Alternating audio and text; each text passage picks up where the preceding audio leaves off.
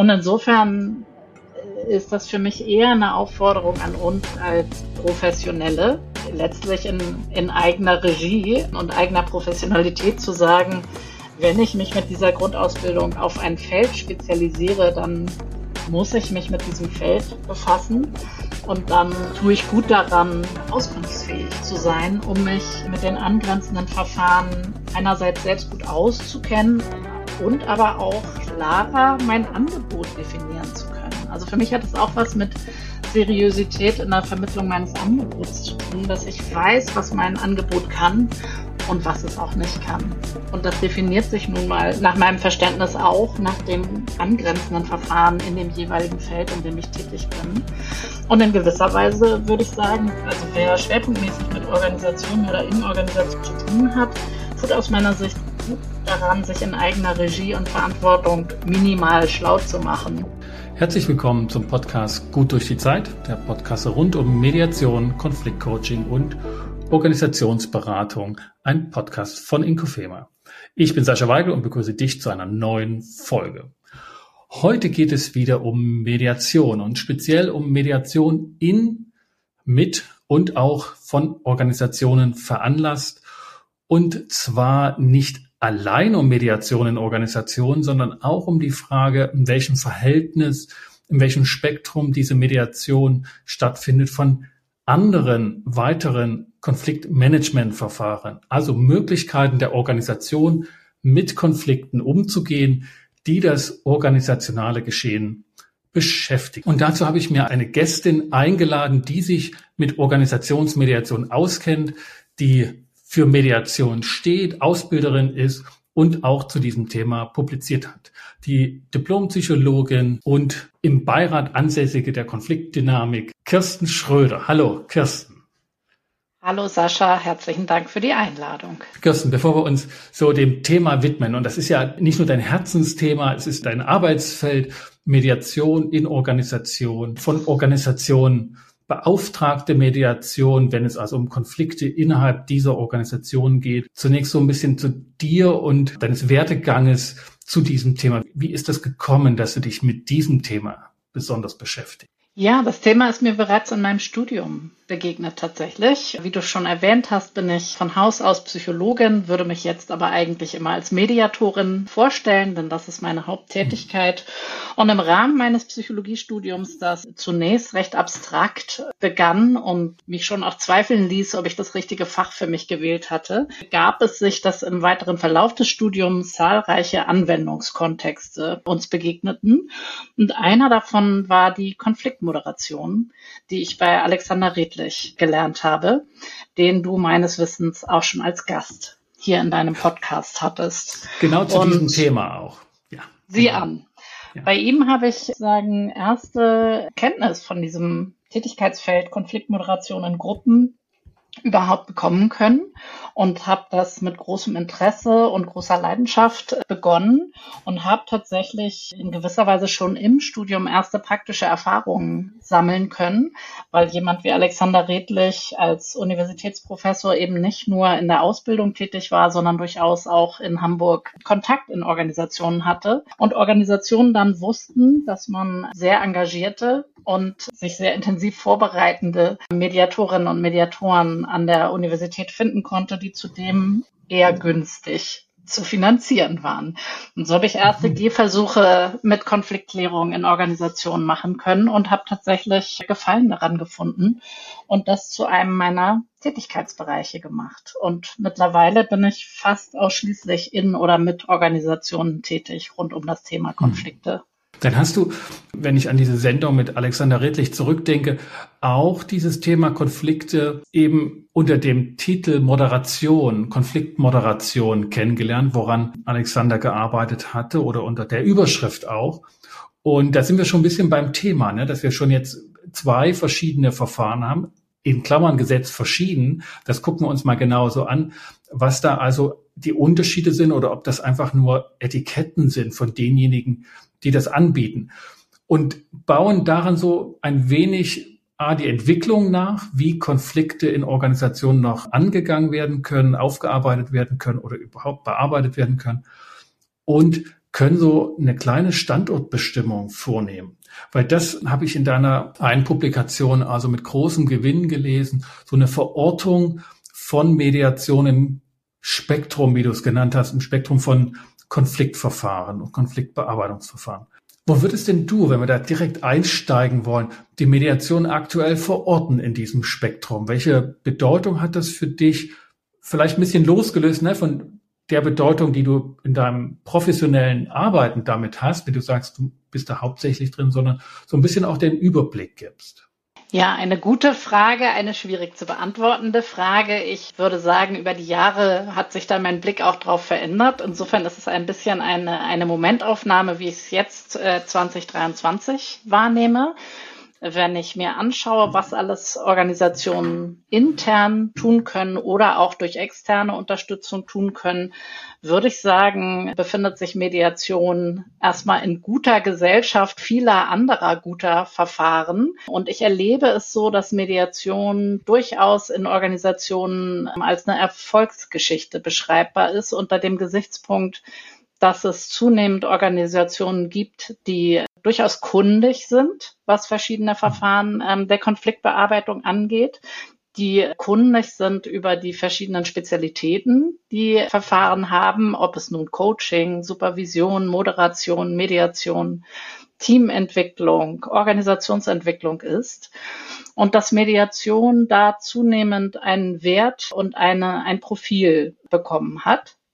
Das nehme ich wahr in dem Sinne, dass tatsächlich immer mehr Organisationen ja, das Anfragen oder Integrieren in das Portfolio der möglichen Vorgehensweisen und dass es auch zunehmend bekannt ist tatsächlich und zunehmend die organisationsinternen Personen, die überhaupt Verfahren beauftragen könnten, kenntnisreicher darüber sind, wann sich Mediation eignet, wann es sich möglicherweise auch nicht eignet oder wann es kombiniert werden könnte mit anderen Verfahren.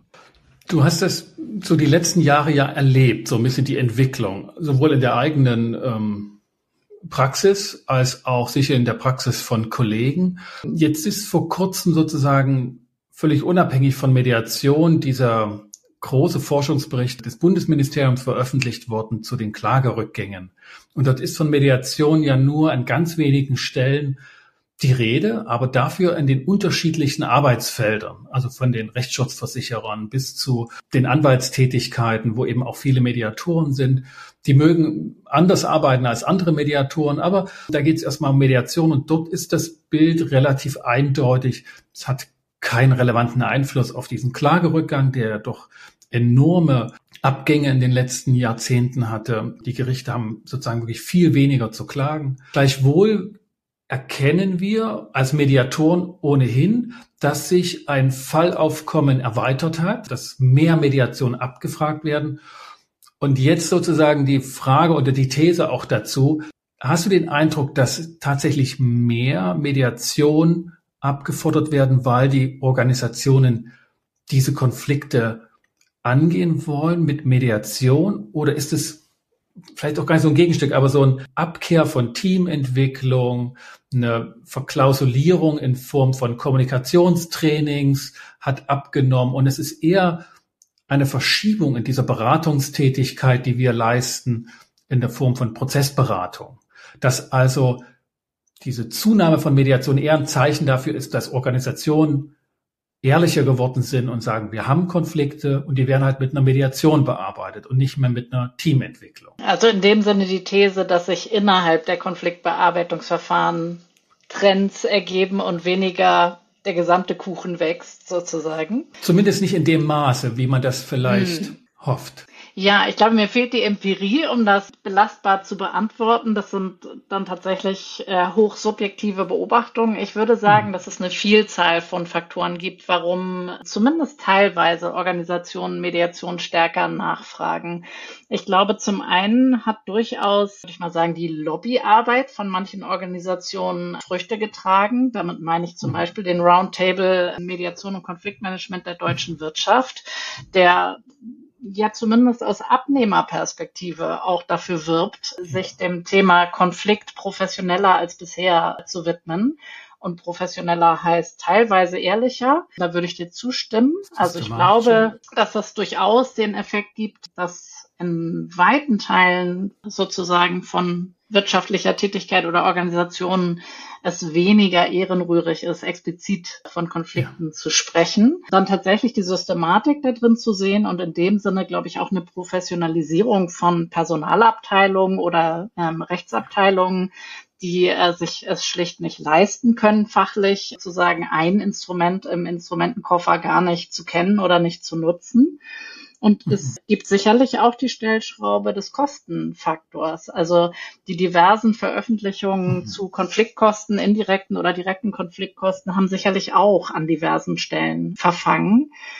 Neben dem, dass es eben zunehmend verschiedene Erzählungen auch gibt, warum Organisationen sich damit mhm. befassen. Also neben denen, den ich schon genannt habe, gibt es ja auch durchaus den Aspekt, dass Organisationen sich aus dem Grund der Bindung von Mitarbeitenden offensiver mit Konflikt beschäftigen oder weil sie sich mit Diversity befassen oder mhm. Innovation und Kreativität sehr ernst nehmen und auch aus der Logik heraus eine gründliche Befassung mit Konflikten ganz rational erscheint und mhm. nicht nice to have. Äh, wo ich auf jeden Fall zustimme und zumindest ich auch nicht anderweitige Kenntnis habe, mhm. sind empirische Daten. Also wir, wir mhm. sind nach wie vor trotz, nein, nicht, eigentlich nicht trotz, weil dieser Forschungsbericht überhaupt nicht um Mediation ging, haben wir mhm. einfach wirklich keine belastbaren Daten zum Mediationsaufkommen und erst recht nicht zu dem Thema, das du ja in deinem Aufsatz bearbeitet hast, im Vergleich zu anderen Verfahren. Insoweit wäre auch aus der rein subjektiven oder auch ne, an deiner Fallpraxis hat sich das so geändert, dass praktisch die Abfrage von Konfliktmoderationen, wie du das, ich sage jetzt mal, ne, bei Alexander Redlich damals noch vor der Mediationswelle äh, gelernt hast, hat sich das beibehalten oder hat sich dort einfach der Titel geändert hin zur Mediation? Was ja aus heutiger Sicht sogar eine juristische Frage ist, ne, ob das, was man Moderation nennt oder Coaching oder Teamentwicklung, nicht Mediation ist, einfach weil es in der Sache Mediation betrifft. Das ist ja das, was Professor Trenczek angemahnt hat, dass eigentlich ganz viele Beratungsarbeiten de facto juristische Mediation sind. Also kurz hat sich sozusagen die Anzahl von Mediationsabfragen gesteigert, ohne dass sich die Anzahl von Moderationsanfragen abgesenkt hat?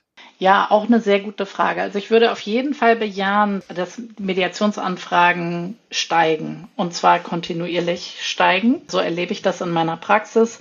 Und das mag natürlich ein bisschen dadurch mitgeprägt sein, dass je länger man im Feld ist, man mit dem Fund der Fallerfahrung anders wuchern kann und dass mir und ich denke vielen anderen, insbesondere denen, die beginnen ins Feld zu kommen, natürlich klar ist, dass Erfahrung ein Faktor ist, der bei der Beauftragung eine Rolle spielt. Und dass in dem Sinne erfahrene MediatorInnen eben systematisch begünstigt sind im Feld in gewisser Weise. Äh, jedenfalls gegenüber denjenigen, die die allerersten Fallerfahrung sammeln möchten und die dann eben konkurrieren äh, in diesem Feld mit den erfahreneren Mediatorinnen und Mediatoren. Dann hat das sicherlich aber auch damit zu tun, dass ich mich selber vor allen Dingen auf diesen Bereich spezialisiert habe. Das generiert natürlich auch ein bisschen Folgenachfragen. Und dann, ich weiß gar nicht, ob Alexander Redlich mir zustimmen würde, wenn er jetzt hier mit bei uns im Raum, im digitalen Raum säße. Aber in gewisser Weise habe ich seine Art und Weise, Konfliktmoderation zu konzipieren, immer als sehr wesensnah äh, mit der Mediation verstanden mhm. und in gewisser Weise vor allen Dingen die Unterschiedlichkeit darin gesehen, dass er sich ja früh spezialisiert hat auf die Arbeit mit Gruppen und mhm. allein deswegen argumentiert, dass in einem Gruppengeschehen tendenziell der Effekt entsteht, dass man weniger tief und weniger nah ran an die einzelne Person arbeitet. Und in dem Sinne ist es weniger ein systematischer Unterschied, sondern eher der Versuch zu beschreiben, dass in Gruppenkontexten sich etwas verändert in der Dynamik des Prozesses und auf der Kontaktebene äh, zwischen derjenigen, die interveniert und den einzelnen Beteiligten. Und in dem Sinne würde ich Konfliktmoderation und Mediation gar nicht als sehr systematisch verschieden betrachten, mhm. sondern eigentlich eher als Nuancen. Und auch eine, ja, ein bisschen eine Differenzierung hat man es mit vielen Beteiligten oder der klassischen Mediation, dem klassischen Mediationssetup mit zwei Beteiligten zu tun. Das war mir gar nicht klar gewesen. Habe ich auch nicht bei mhm. Alexander so rausgehört schon, dass es sozusagen eher so ein auf Abstand bleiben und weniger Tiefe zu den einzelnen Personen die mhm. Moderation ausmacht. Denn in der, auch in der Mediation haben wir ja eher so diese äh, wir gehen nicht so tief, Klammer auf, wie in einer Therapie oder in einer Einzelberatung. Das war mir gar nicht so klar. Ich hatte oder hätte mir wahrscheinlich den Grund überlegt, dass einfach in der Moderation mit dem Titel es viel eher möglich ist, diejenigen in der Gruppe dazu zu gewinnen, die manchmal sagen, ich weiß gar nicht, was hier los ist, ich, ich habe mhm. keinen Konflikt, sollen die anderen doch das klären, ne, ich, ich mache ja meine Arbeit und so, dass die eher bei einer Moderation sagen, okay, bleibe ich dabei, als bei einer Mediation, die eher schon so den Geschmack hat, wir haben jetzt ganz schön richtig großes Problem. Das wäre auch eine nächste Frage, ne? so wie, wie du Mediation erlebst in Organisationen, wenn die Beteiligten, die als Konfliktparteien ausgemacht wurden, ja häufig auch von anderen, wenn die eine Mediation angeraten bekommen. Ist das sehr hochschwellig, also ein sehr anspruchsvolles und voraussetzungsreiches Verfahren, das eher davon zeugt, dass der Konflikt weit eskaliert ist? Oder nimmst du eher wahr, dass das für die Parteien eine Gelegenheit ist, eine Lösung zu suchen mit einer Ergebnisoffenheit, bei der halt keine Notwendigkeit besteht, eine Einigung zu finden? Mhm. Also wie erlebst du Mediation als Instrument? Ist das schon ne, eine Wumme oder kommt man da eher so mit einem ganz seichten Instrument an? Also ich erlebe beides und tendenziell eher das voraussetzungsvollere Verständnis mhm. von Mediation und in dem Sinne manchmal auch ein Zögern, selbst bei denen die anfragen, im Sinne von, ist Mediation hier das richtige Verfahren und sollen wir es auch so nennen, weil es eben äh, möglicherweise den Effekt hat, dass es Eskalation symbolisiert und auch eine gewisse Brenzlichkeit und eine ein gewisses Risiko, sich in einen solchen Prozess zu begeben. Andererseits gibt es aber auch die Organisationen, die sind oft eher die kleineren Organisationen, sind oft auch eher die Organisationen, die, wenn man sich so das Spektrum an Hierarchieorientierung anschaut, vielleicht eher am, am Ende der Selbstorganisation sich befinden die eher ganz offensiv nach Prozessunterstützung im weitesten Sinne suchen, die sich gar nicht scheuen, sozusagen externe Unterstützung einzuholen und wo auch Mediation nicht sonderlich hoch gehängt ist, mhm. sozusagen. Aber das ist als ja etwas Ernsthaftes, ein ernsthaftes Verfahren mit eben Konfliktorientierung verstanden wird, das ist schon das häufigere, was mhm. ich erlebe. Und tatsächlich muss ich sagen, finde ich das selber auch ganz nützlich, dass es so ist, wenn es dann dazu führt, dass man eine gründliche Auftragsklärung macht und schaut, äh, gut, sind die Voraussetzungen gegeben? Kommt Mediation überhaupt noch zur richtigen Zeit oder kommt es manchmal doch tatsächlich auch schon zu spät? Und was ist dafür zu tun, dass das Verfahren überhaupt gut greifen kann? Sind die, die ausgeguckt sind als Parteien tatsächlich die richtigen? Oder ist aus meiner mediatorischen Perspektive vielleicht noch eine Hierarchieebene dazu zu holen? Oder noch eine ausführlichere Vorklärung zu treffen, bevor ich entscheide, kann ich hier eigentlich noch sinnvoll meine Dienste anbieten. Bringt mich zu der Frage direkt, in welchem Verhältnis Mediation bei Anfragen von Organisationskunden in Konkurrenz steht oder in, in der Auswahl steht. Also was würdest du sagen, steht noch drumherum beim Kunden häufig in Frage, wenn er sich informieren will über Mediation, ob es passend ist und welche Ausweichmöglichkeiten hätte er, weil er andere Verfahren noch zur Verfügung hat. Was sind so deine Erfahrungen? Steht da gleich bei einem Nein der Mediation das Gericht sozusagen in der Schau, was ich in meiner Praxis eher gar nicht vorfinde? Oder sagen die, na gut, wenn halt keine Mediation, dann machen wir halt gar nichts. So, ne? Also was, ja. was haben die denn noch so für Möglichkeiten? Also, ich differenziere mal nach verschiedenen Varianten von Anfragen. Es gibt die sehr, sehr kundigen Anfragenden, die vielleicht häufiger Mediation einkaufen und auch häufiger andere Verfahren einkaufen. Und ich sage mal, bei den sehr, sehr kundigen Anfragenden spielt es manchmal eine Rolle, sich zu überlegen, nimmt man Mediation oder nimmt man Klärungshilfe?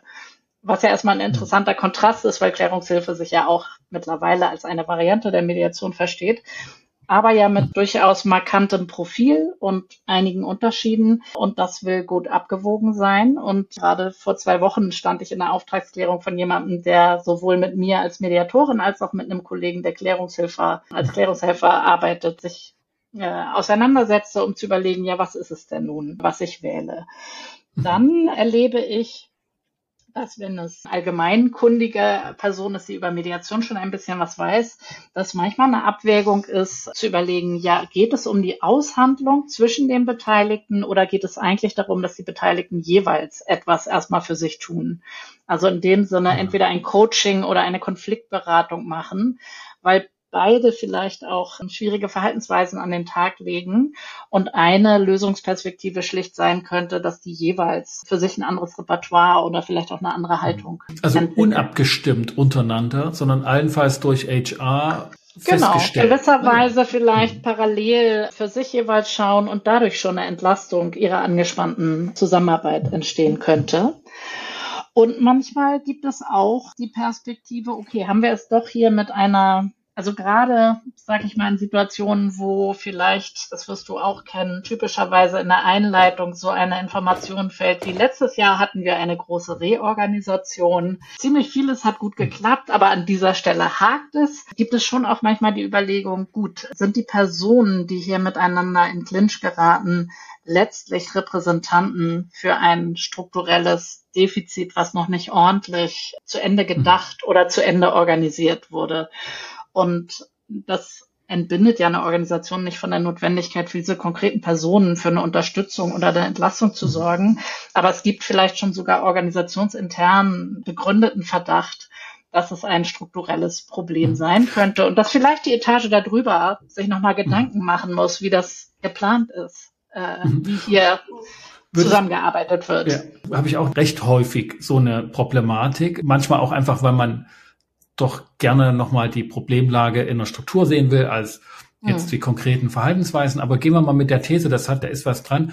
Würdest du sagen, oder, oder tendenziell, da ist jetzt Mediation nicht passend, da braucht es einfach andere Entscheidungsträger in einem anderen Verfahren? Oder sagst du, wir können eine Mediation machen, weil unbestritten ist, dass dort tatsächlich ein Konflikt ist, der auch geklärt werden muss, aber wir gucken in oder während der Mediation auch auf die Problematik auf organisationaler Ebene und können daraus Entscheidungsvorschläge unterbreiten den Personen, die dann noch in Frage kommen. Oder wir ziehen sie mit dazu sogar. Hast du da eine, ein Schema, wo du sagst, wenn das so ist, mache ich so? Oder sagst du, nee, da, ich gehe da immer der Mediation eher aus dem Weg und, und entwickle sozusagen organisational ein Verfahren? Also ich habe auf jeden Fall für mich selber das Empfinden, dass es Teil meiner Verantwortung ist, auch als Mediatorin, das ernsthaft auszuloten. Wenn ich sozusagen schon Hinweise auf dem Silbertablett in der Auftragsklärung bekomme, dass es da möglicherweise etwas gäbe, dann fühle ich mich dafür verantwortlich, zumindest auszuloten und möglichst auch vorab, was eigentlich, wenn sich rausstellt, dass neben der persönlichen Klärung auch noch systematischere organisationelle Faktoren eine Rolle spielen könnten. Wollen Sie das wissen? Und wenn Sie das wissen wollen, haben Sie überhaupt Handlungsspielraum? Oder muss das ausgehalten werden, sozusagen? Das möchte ich gern rausfinden, weil es dann für das Verfahren ja mögliche, also das Mediationsverfahren, zu dem ich durchaus immer bereit bin, wenn ich das Gefühl habe, es hat ausreichend Aussicht, den Beteiligten auch Entlastung zu bringen, weil es ja etwas bedeutet für das Verfahren potenziell. Also dann würde ich ja vielleicht schon vorab mir ein Blanko-Einverständnis geben lassen von der nächsthöheren Etage, dass sie potenziell einbeziehbar sind, wenn es sich als sinnvoll erweisen sollte.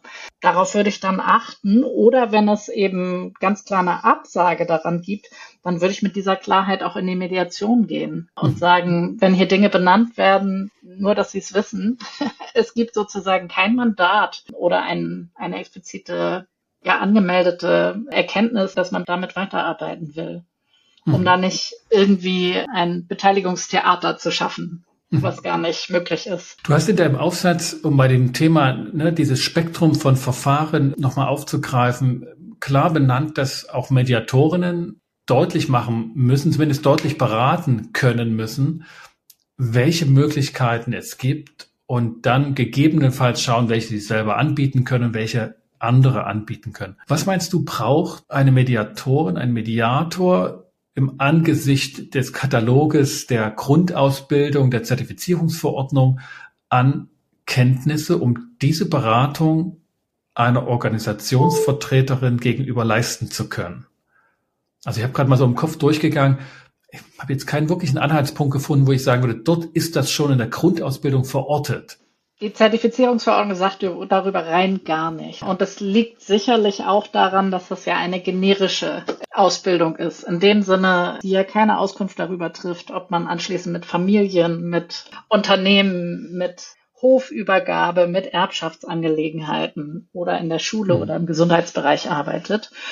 Und insofern ist das für mich eher eine Aufforderung an uns als Professionelle, letztlich in, in eigener Regie und eigener Professionalität zu sagen, wenn ich mich mit dieser Grundausbildung auf ein Feld spezialisiere, dann muss ich mich mit diesem Feld befassen.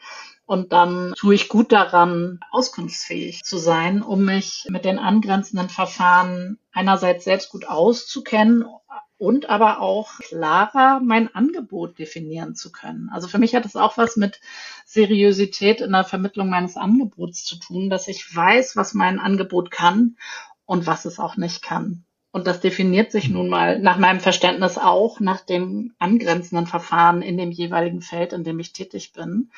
Und in gewisser Weise würde ich sagen, also wer schwerpunktmäßig mit Organisationen oder in Organisationen zu tun hat, tut aus meiner Sicht gut daran, sich in eigener Regie und Verantwortung minimal schlau zu machen. Also natürlich kann man nicht alle diese Verfahren selber kennen und können. Das, das ist nicht meine Erwartung. Aber sich mit den Wesensmerkmalen vertraut zu machen und vielleicht auch mit Kolleginnen, die ja manchmal solche Spezialitäten mit im Profil haben. Es gibt Mediatoren und Coaches, es gibt Mediatoren, die noch Teamentwickler sind, es gibt Mediatorinnen, die noch Organisationsentwicklerinnen sind sich da am kollegialen Diskurs auch zu verständigen, was die Besonderheiten der jeweiligen Herangehensweisen sind und wann sie sich besonders empfehlen und wann man davon abraten sollte. Wenn man ganz kurz sozusagen da die nächste Ebene an Kenntnis ansteuert, ohne da jetzt in die Tiefe zu gehen, ne, jedes einzelne Verfahren, aber was sind so die Essentials, die man wissen muss im Hinblick auf Konfliktcoaching, Teamsupervision, was häufig so meiner Erfahrung nach ne, so eher im Gesundheits- und Pflegebereich zu einem Standardverfahren gehört, völlig unabhängig von Konflikten, weil klar ist, es wird zu Konflikten kommen. Da braucht man gar nicht lange abwarten, da können wir das gleich ähm, dauerhaft einrichten. Teammoderation, Konfliktmoderation und manche, ne, die auch einfach in Strategieworkshop anberaumen, weil klar ist, sie müssen eine wichtige Frage jetzt klären, ansonsten gibt es Probleme, was nichts anderes ist, als dass es da einfach Konflikte zwischen verschiedenen Interessen gibt. Was muss man wissen als Mediatorin, wenn man jetzt von den anderen Sachen überhaupt noch nichts gehört hat, auch nicht in der Ausbildung, was ja doch zwar formal richtig oder möglich ist, aber doch hoffentlich selten in der Praxis.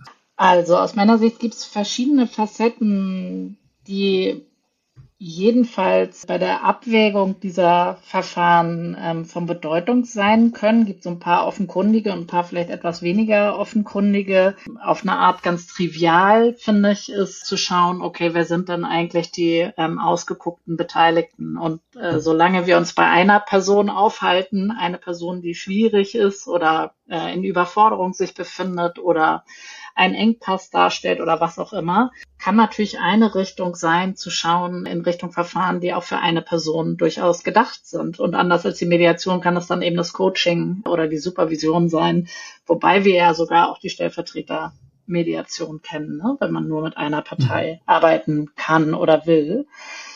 Dann finde ich, ist es natürlich relevant zu fragen, was ist denn überhaupt das Ziel? Also was ist das, was als Erfolg definiert wird, jedenfalls im ersten Zugriff?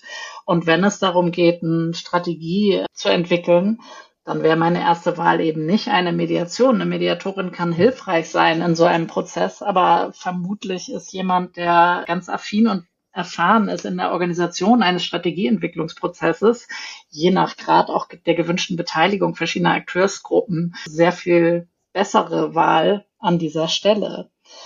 Dann finde ich äh, unter Konfliktgesichtspunkten ist interessant zu überlegen, ja, was für eine große Rolle soll denn der Konflikt als solches in der Bearbeitung spielen? Ist die Annahme, dass der Konflikt ein Symptom ist für etwas, was sehr viel grundlegender angeguckt werden will, was ja eher auf Organisationsentwicklung oder Teamentwicklung verweisen würde?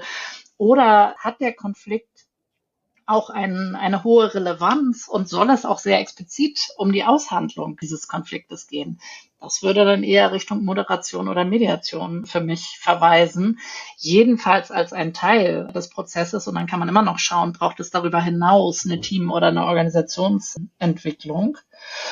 Und ganz pragmatisch auch diese Facette von, okay, was ist die Organisation und was sind die einzelnen Beteiligten bereit zu investieren an Zeit und an Geld. Denn eine Mediation kommt jedenfalls nach meinem Verständnis ja eher mit dem Versprechen so kurz wie möglich, so lang wie nötig daher, während eine Supervision ja vom Selbstverständnis her eher ein Dauer Prozess ist, bei dem man dann vielleicht Supervisor oder Supervisorin auswechselt, aber wo man eigentlich sagt, dieser Reflexionsprozess ist eigentlich eine, soll eine Konstante sein in unserem Arbeitsprozess, weil wir regelhaft davon ausgehen, äh, dass wir diesen Ort und diesen Raum brauchen, während Mediation ja eher ein Sonderfall mit einem klaren Anfang und einem klaren Ende darstellt.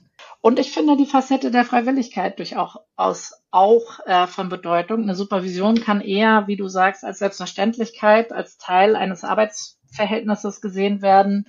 Zu einer Mediation nach meinem Verständnis braucht es ein explizites Einverständnis und das kann sowohl den besonderen Charakter der Mediation erklären, kann aber manchmal ja auch ein Ausschlusskriterium sein, hm. wenn Beteiligte eben nicht bereit sind, in diese Art der Aushandlung zu gehen. So, das, das wären so, glaube ich, die aller ersten fünf oder so. Kriterien, wo ich denke, da würde es sich lohnen, so ein bisschen die verschiedenen Verfahren darum zu gruppieren, um ein hilfreiches Gespräch zu führen mit Menschen, die überlegen, Mensch, was könnte es sein, was uns hier weiterbringt. Dann würde ich einfach wirklich mit, mit dem zusteuern auf Mediation ganz konkret mhm. und noch so ein paar Problemfelder, die dir häufig begegnen äh, mit Organisation, wenn es um Mediation geht, zu besprechen, mhm. weil Du hast jetzt schon eins genannt, auch ne? die Freiwilligkeit des Verfahrens mhm. wird sehr hochgehängt, steht im Mediationsgesetz. Im Kontext von Organisationen kriegt das dann plötzlich einen ganz besonderen Trall und eine besondere Diskussionswürdigkeit, was genau damit gemeint ist und was angesichts des Direktionsrechts des Arbeitgebers und der prinzipiellen Bereitschaft, kooperativ mit den Kollegen umzugehen, dann auf sich hat. Und dann gibt es noch ein paar andere Probleme. Da können wir mal gucken, was wir uns davon anschauen. Wollen wir bei der Freiwilligkeit bleiben, weil, weil die gerade genannt gerne. war. Ne? Was erlebst du da an Schwierigkeiten oder an Herausforderungen, die zum Mediationstisch führen, beziehungsweise die du überwinden musst, um an den Tisch zu kommen? Denn Hintergrunderfahrung, ich äh, gehe jetzt mal davon aus, das ist bei dir auch so, aber ich lasse es auch als Frage gerne nochmal stehen die Schwierigkeit ist, die Beteiligten an den Tisch zu bekommen. Wenn das gelungen ist, ist Mediation eigentlich zu über 50 Prozent schon gut gelaufen und kann eigentlich schon unter Erfolg verbucht werden, weil dann doch mit einer sehr hohen Wahrscheinlichkeit auch eine Einigung möglich ist. Aber der Weg zu diesem Mediationstisch ist mit Schwierigkeiten gepflastert, sowohl in Organisationen als aber auch sonst, die meistens nicht dazu führen, dass die Beteiligten dahin kommen. Freiwilligkeit ist eines dieser Probleme. Wie gehst du ja. mit dem Thema um? Also ich stimme dir zu, das ist eine wichtige Facette, eine, die ja, differenziert zu betrachten ist und wo es gut ist, für sich gut geklärt zu haben, was will ich eigentlich unter Freiwilligkeit verstehen. Das ist ja auch in der Ausbildung ein großes Thema.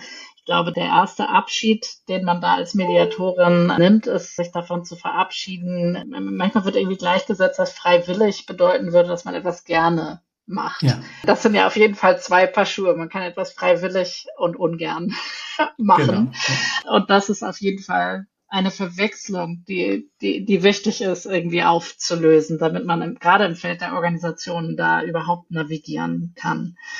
Dann würde ich schon sagen, dass mir das als Mediatorin wichtig ist, einen Rahmen dafür zu schaffen, dass ich mit den potenziellen Beteiligten relativ ungestört abwägen kann, ob Mediation das Richtige sein könnte. Und dabei ist Freiwilligkeit eine der Facetten. Das ist gar nicht das allein Entscheidende. Und für mich meint das vor allen Dingen ein Gespräch darüber, was könnte die Parteien motivieren, in die Mediation zu gehen. Also einmal sich in Ruhe vor Augen zu führen, was bietet Mediation und was ist auch das Risiko, wenn man zu einer Mediation Ja sagt.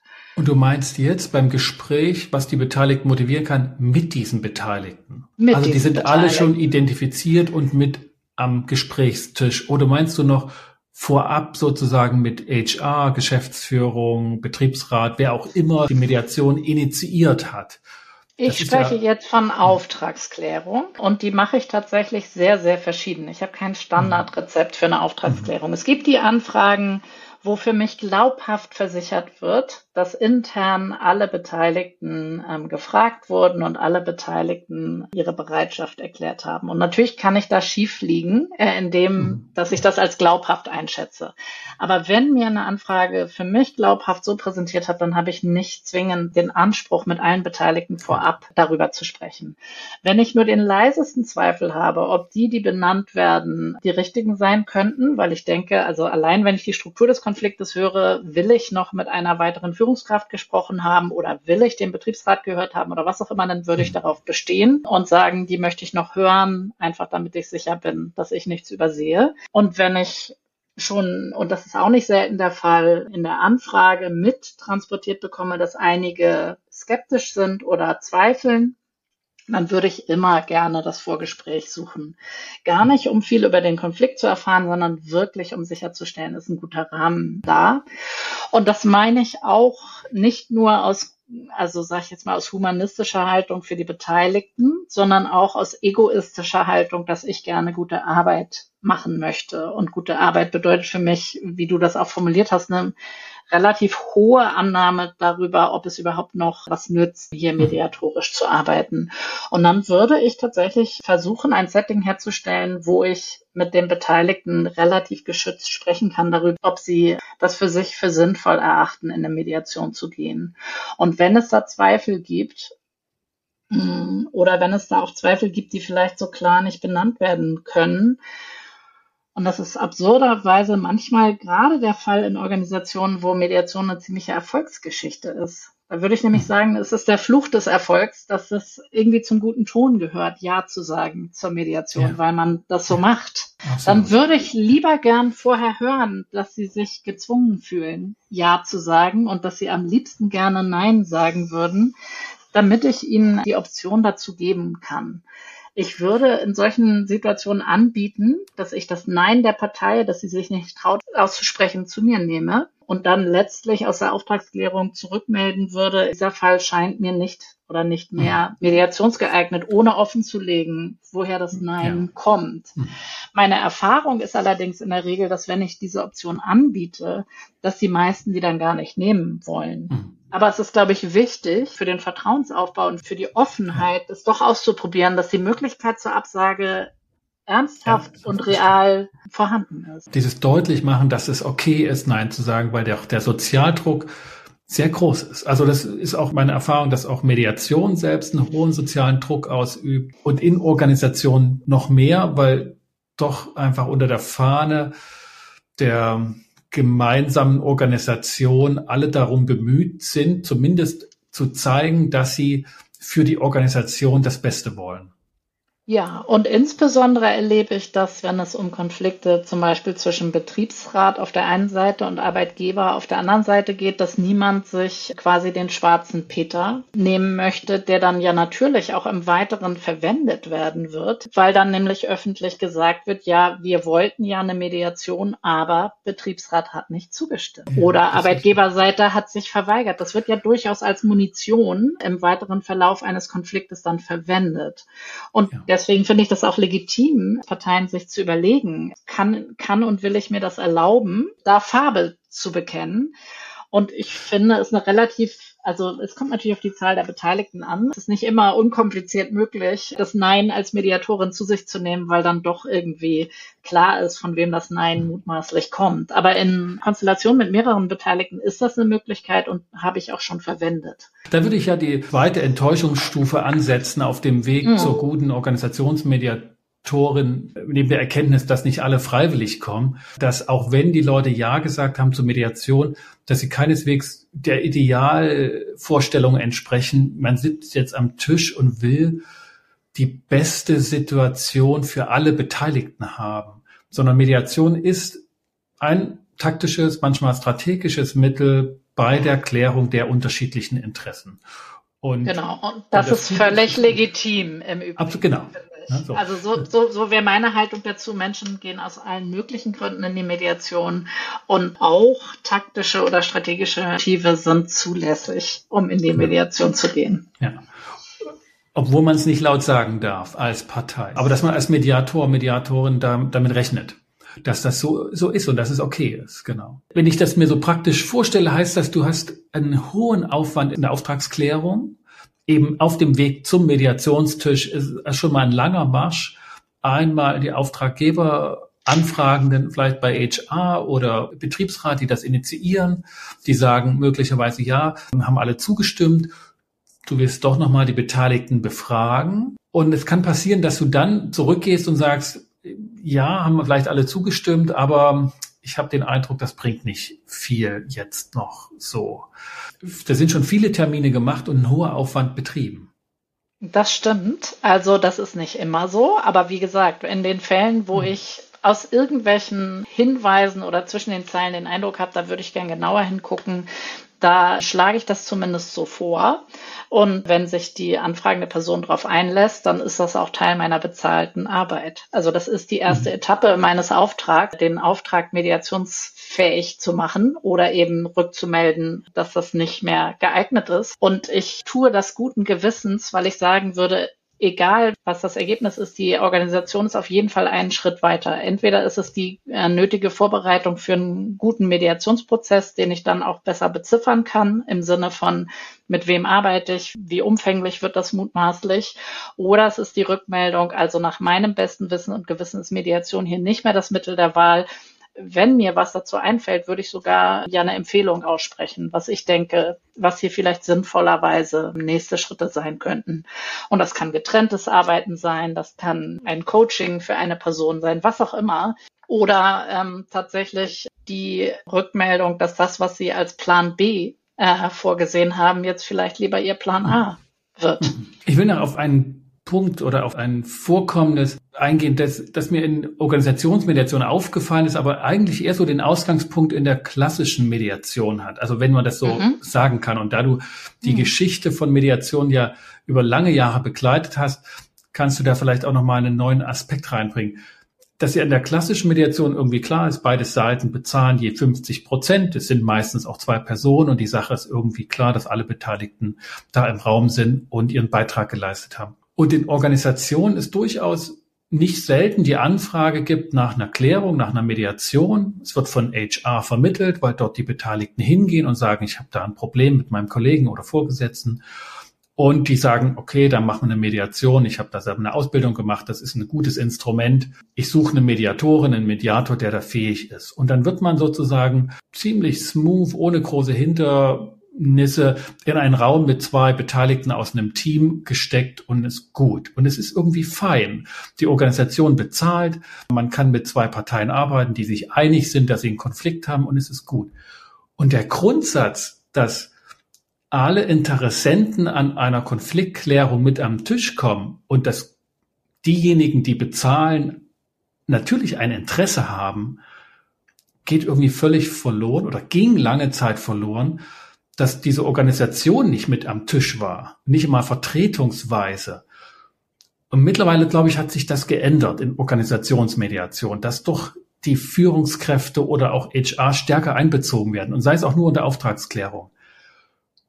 Wie hast du diese Entwicklung erlebt? Ist das eine passende ein passender Lernschritt, den die Mediationsbewegung gemacht hat bei der Anwendung ihres Instrumentes im Feld von Organisation, dass diese Geldgeber ja doch ein Interesse haben, das ja eigentlich unwidersprochen ist, aber meistens nicht aufgefallen ist. Hm. Also finde ich sehr fein geschildert erstmal diese Veränderung und würde ich auch unterstreichen, dass da zunehmend ein Bewusstsein sowohl organisationsseitig wie mediatorinnenseitig ist, dass die Verkopplung in gewisser Weise des Konfliktes mit der Organisation berücksichtigt sein will und muss für gute Arbeit. Und das kann man einerseits am Geld möglicherweise festmachen oder wie unser Kollege Wilfried Kernke äh, das ja auch anders geframed hat, wem gehört eigentlich der Konflikt? Also gehört er der, den Beteiligten, zwischen denen er sich ereignet oder gehört er nicht immer auch der Organisation? Und wie ist diese Eigentümerschaft dann eigentlich abgebildet im Verfahren? Auch unter dem Gesichtspunkt des organisationalen Lernens natürlich, ne? der so ein bisschen im Kontrast oder in, in einem Dilemma Struktur sich befinden kann zur Vertraulichkeit einer Konfliktklärung. Und das ist ja generell, finde ich, auch ehrlich gesagt jenseits von Organisationen immer noch eine Frage an Mediation. Was entgeht uns als Gesellschaft auch an Lerngelegenheiten durch die Vertraulichkeit? Also die Frage haben Organisationen nicht exklusiv, die gibt es auch in anderen Kontexten ja. von Mediation. Das wäre schon das nächste Problem, weil das erinnert mich an Markus Troja, der die dunklen Seiten der Mediation mhm. ausgeleuchtet hat und klar gemacht hat, ja, die Vertraulichkeit ist gut und schön, führt aber manchmal dazu, dass strukturelle Konflikte, die sich in Organisationen auch zeigen, unbeobachtet bleiben und im blinden Fleck aller Beteiligten, dass eben das auch missbraucht werden kann, indem man Konfliktbeteiligte allein macht in Mediation und sie ihrer sozialen Gruppierung beraubt, die dann zu echter Veränderung auch führen könnte. Und das, ja, oder sie ja der Option beraubt, etwas zu skandalisieren, was eben ja, ja Öffentlichkeit bedeutet. Ein Skandal ja. ist ein Skandal, weil er sich in der Öffentlichkeit ereignet und nicht hinter verschlossenen Türen. Da schließen sich schon die, die Ohren von klassischen Mediatoren, die denken, oh, man kann doch nicht was skandalisieren, also es kann doch nicht mhm. konstruktiv sein. Lass uns mal zurückspulen mhm. zu diesem Punkt, dass es gar nicht jetzt absichtsweise missbraucht werden mhm. will, diese Vertraulichkeit, sondern dass es ein Spannungsfeld ist. Ja, und so würde ich es auch beschreiben. Und ich finde, es ist immer wieder ein Suchprozess, sowohl in der Auftragsklärung zu überlegen, dass die konkreten Parteien, die bei mir in der Mediation sitzen, in einem Organisationsgefüge sich befinden. Das verweist gar nicht ja immer nur nach oben, sondern manchmal auch kollegial.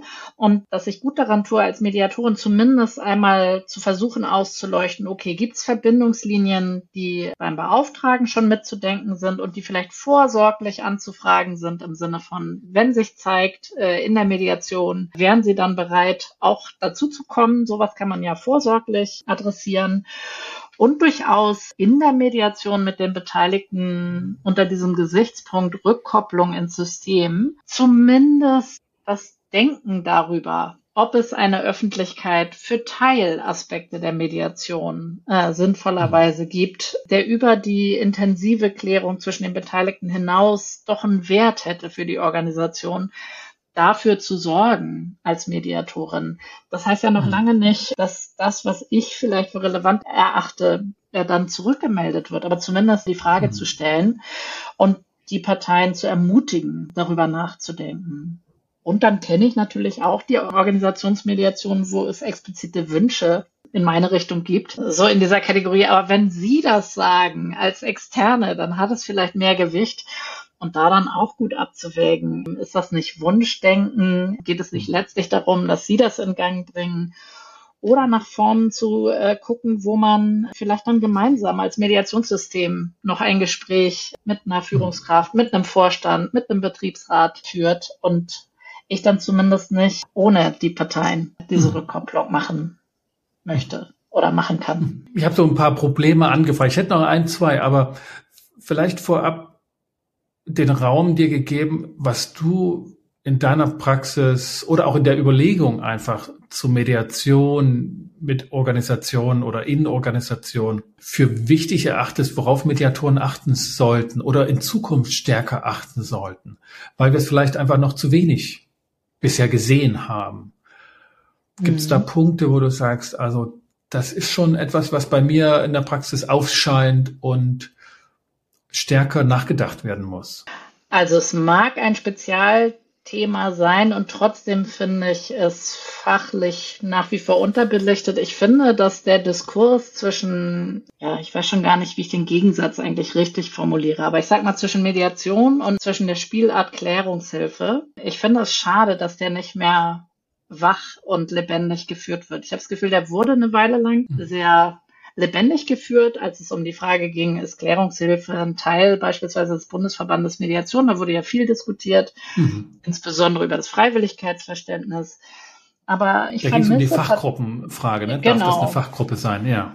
Darf das eine Fachgruppe sein? Ist Klärungshilfe eine Spielart der Mediation oder ist es was eigenes? Und die Frage finde ich ehrlich gesagt weniger interessant. Also ich, ich finde grundsätzlich Fragen von ist das Mediation oder nicht nicht so wahnsinnig äh, spannend. Mich interessiert eher, was ist eine unterschiedliche Praxis und ähm, für welche Konstellationen eignet sie sich und was sind spezifische Vorteile, aber auch Risiken von verschiedenen Vorgehensweisen. Und ich habe das Gefühl, dass das profilierter sein könnte. Was ist das spezifische Vorgehen der Klärungshilfe? Was ist das spezifische andere Vorgehen? Und was könnten da eigentlich gute Entscheidungskriterien für Organisationen mhm. sein, wenn sie überlegen, wie sie gerne vorgehen möchten? Mhm. Und darüber vermisse ich Austausch mhm. tatsächlich und auch den Abgleich von Erfahrungen. Ich finde, das ist ein bisschen schablonenartig mhm. bisher noch geblieben.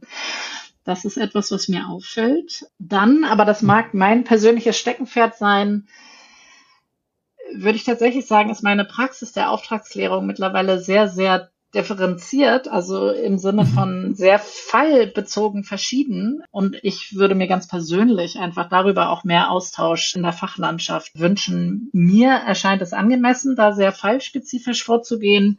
Aber das kann man natürlich auch ganz anders sehen und darüber erlebe ich relativ wenig Austausch über die ja. Arbeit vor der Mediation und in gewisser Weise auch die Arbeit nach der Mediation. Aber ich würde sagen, vor allen Dingen vor der Mediation. Also das würde sich auf jeden Fall mit den bekannten Studien dazu decken, dass Mediation sich entscheidet vor der Mediation. Ja. Und nicht in der Mediation. Es gibt ja so eine, doch eine, eine stärkere Bewegung oder, oder ein stärkeres Augenmerk mittlerweile, auch gestützt jetzt vom Bundesverband, hin zu dem Bereich Marketing und, und Selbstauftritt, was ja schon mal wirklich einen Punkt hat vor der Mediation, wie positioniere ich mich, um auch glaubhaft ein professionelles Angebot darzustellen. Dann schließt sich vielleicht der Kreis in der Mitte, was dann passiert, wenn ich angefragt werde. Also mir ist es deutlich geworden, wie sauber, ernsthaft du mit Organisation vorher ins mhm. Gespräch gehst und das aber eben Teil von Mediationsanfragen ist. Also eben auch schon im Kontext von Organisation Mediation darstellt, also Mediationsarbeit, Vermittlungsarbeit absolut. zwischen den Wünschen und Interessen. Ja, ja, würde ich absolut unterschreiben. Und wenn ich eine dritte Facette nennen darf, mhm. dann würde ich sagen, dass ich auch für mich viel damit experimentiert habe, dass ich insbesondere in Mediation mit vielen Beteiligten immer ja, ich weiß nicht, ob ich ob mutiger das richtige Wort ist, aber in gewisser Weise offensiver ähm, versucht habe, auch Formen zu finden, wie ich nicht grundsätzlich mit allen Beteiligten zur gleichen Zeit arbeite, sondern tatsächlich ein bisschen mehr zu experimentieren im Verfahren unterwegs. Also wenn schon klar ist, dass hier wird eine mhm. Mediation und dann nicht automatisch davon auszugehen und ein Mediationstermin bedeutet, dass alle Beteiligten da sind, sondern tatsächlich wie verschiedene Etappen einzulegen und auch mit Teilgruppen zu arbeiten unterwegs und das dann wieder zu integrieren in den Gesamtmediationsprozess. Das habe ich insbesondere gelernt in der Arbeit mit speziellen Form von Organisationen, nämlich Wohnprojekten, wo es sehr viele Beteiligte gibt und wo mhm. schon pragmatisch das gar nicht immer möglich ist, alle Beteiligte an einem Ort zu haben. Also da reden wir dann eben von 30 oder 35 Beteiligten. Mhm. Es gibt noch so viel, was ich angefragen würde, aber ich, das, das glaube ich, vertagen wir einfach, was das ganze Thema Führungsarbeit und mhm. Mediation angeht. Also welchen Einfluss hat Mediation dann auf das Führungsverhältnis, wenn mhm. Konfliktmanagement auch Führungsarbeit ist? Na, sind mhm. dort Mediatoren in der Gefahr, in Konkurrenz zu geraten? Werden sie in Konkurrenz geschoben? Ne? Kirsten, ich glaube, wir müssen das fühlen. Fühlen Sie ja. sich selber verlockt, die bessere Führungskraft ja. zu sein? Ne? Das ist ja auch eine Verlockung. Genau. Okay, wir haben noch Stoff für weitere Gespräche, Sascha. So machen wir so machen wir Also ich habe auf jeden Fall ein sehr erhellendes äh, Gespräch gerade mit dir geführt zu wirklich mhm. Praxisfragen mit Organisationsmediation, das einen zweiten Teil braucht. Vielen Dank für wirklich anregende Fragen, ähm, auf die ich die Antworten, wie du gemerkt hast, nicht unbedingt immer parat hatte, aber auf jeden Fall gerne nach welchen gesucht habe. Vielen Dank. Und es war schön, dir dabei zuzuhören. Kirsten, vielen Dank. Komm gut durch die Zeit. Einen schönen Sommer. Bis bald. Bis bald, Sascha. Komm auch du gut durch die Zeit. Vielen Dank. Jo, ciao. Kirsten Schröder, Organisationsmediatorin und von Hause aus Psychologin, die heutzutage vor allen Dingen in, mit und auf Anlass von Organisationen Konflikt bearbeitet und das Spektrum von Konfliktmanagementverfahren für Organisationen dabei immer im Blick hat und auch dafür geworben hat in unserem Gespräch, dass Mediatoren oder Berater über die Vielfalt der Konfliktmanagementverfahren Bescheid wissen, zumindest in den Grundzügen darüber beraten können, damit eine gute klärende Beratung zu Beginn einer Maßnahme geführt werden. Wir haben zudem über einzelne Probleme und Herausforderungen von Mediation gesprochen, vor allen Dingen auf der Erfahrungstatsache, dass Mediation, wenn sie einmal zustande kommt, regelmäßig in den allermeisten Fällen zu guten Ergebnissen führt. Und die größte Herausforderung ist eben die Beteiligten, die Interessenten an einer Konfliktbearbeitung, vor allen Dingen die Konfliktbetroffenen und Beteiligten an einem Mediationstisch zu bekommen und die Hindernisse, die in Organisationen dort auf Mediatorinnen warten. Wenn dir diese Episode und der Podcast insgesamt wieder gefallen hat, dann hinterlass doch ein Feedback und eine kleine Bewertung in deinem Podcast-Catcher. Zum Beispiel auf Apple Podcast geht das sehr gut, sowie auf Google Business unter Inkofema. Empfehle diesen Podcast gern auch weiter und abonniere ihn, wenn du das bisher noch nicht getan hast. Das hilft natürlich, unseren Podcast auch sichtbar zu machen und diesen Service für euch beizubehalten. Für den Moment bedanke ich mich, dass du und ihr alle wieder mit dabei wart und verabschiede mich mit den besten Wünschen. Bis zum nächsten Mal. Kommt gut durch die Zeit ich bin Sascha Weigel, dein Host von Inkofema, dem Institut für Konflikt- und Verhandlungsmanagement in Leipzig und Partner für professionelle Mediations- und Coaching-Ausbildung.